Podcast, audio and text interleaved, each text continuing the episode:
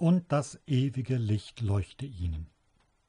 Mein Name ist Richard Schuschetter und mit diesem Podcast möchte ich dich dabei unterstützen, den Glauben mit deinen Kindern froh und munter zu leben.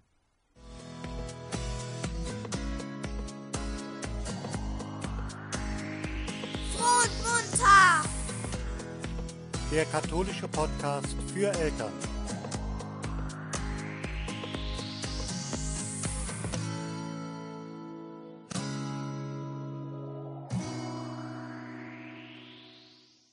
Wenn man abends über den Friedhof geht und ganz besonders an Tagen wie Allerheiligen, Weihnachten oder eben Ostern, dann sieht man oft ein wahres Lichtermeer.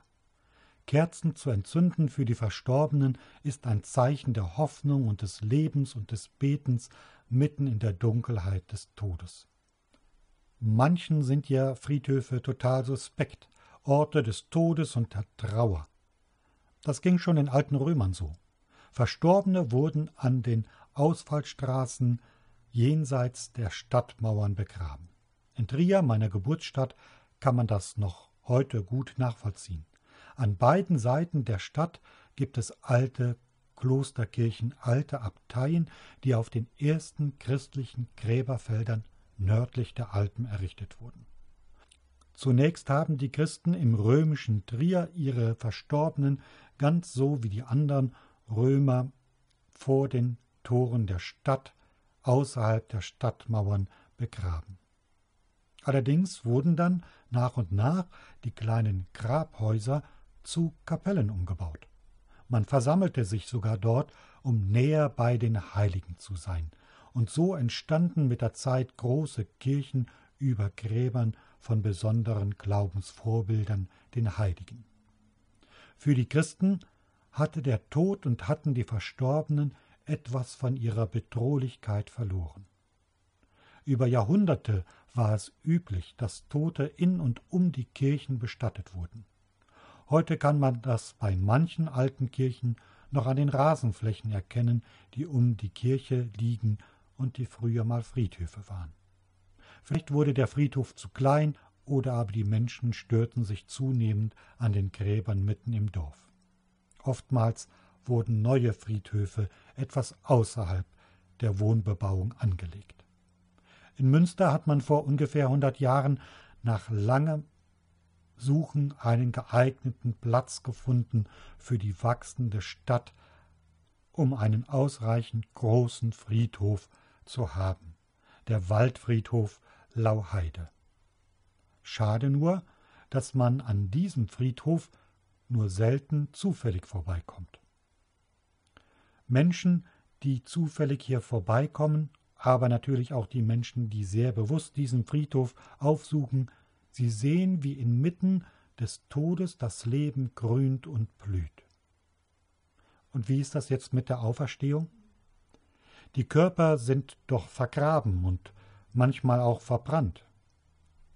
Wenn wir Christen von der Auferstehung des Leibes sprechen, dann meinen wir natürlich nicht, dass irgendwann die Verstorbenen als Zombies in diese Welt zurückkommen, sondern dass alles, was sie ausgemacht hat, inklusive jeder Verletzung, jedes Lachens, jeder Berührung, nicht verloren ist, sondern dass der ganze Mensch mit all seinen Gedanken, Gefühlen und ja auch den körperlichen Erfahrungen bei Gott zu neuem Leben kommt. An einem Ort voll Licht und Liebe. Also Heute geht's zu den Gräbern. Besucht einen Friedhof. Es gibt bestimmt einen in eurer Nähe. Nehmt ihn als Ort der Hoffnung und des Lebens wahr. Und nehmt eine Kerze mit. Zündet sie entweder an einem Grab an von jemandem, den ihr kanntet, oder, wenn das nicht der Fall ist, dann gibt es vielleicht ein anonymes Gräberfeld mit einer Stelle, wo man Kerzen abstellen kann, oder eine Kriegsgedenkstätte, oder zumindest ein großes Kreuz. Betet für die Verstorbenen, dass Gott ihnen entgegenkommt. Herr, gib ihnen die ewige Ruhe, und das ewige Licht leuchte ihnen, lass sie leben in deinem Frieden.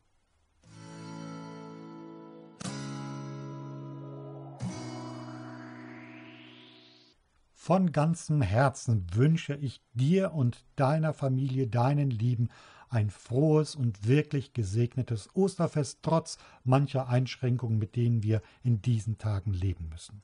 Lass das Licht der Hoffnung auch in dein Herz hinein und genieße die Zeit und das Leben.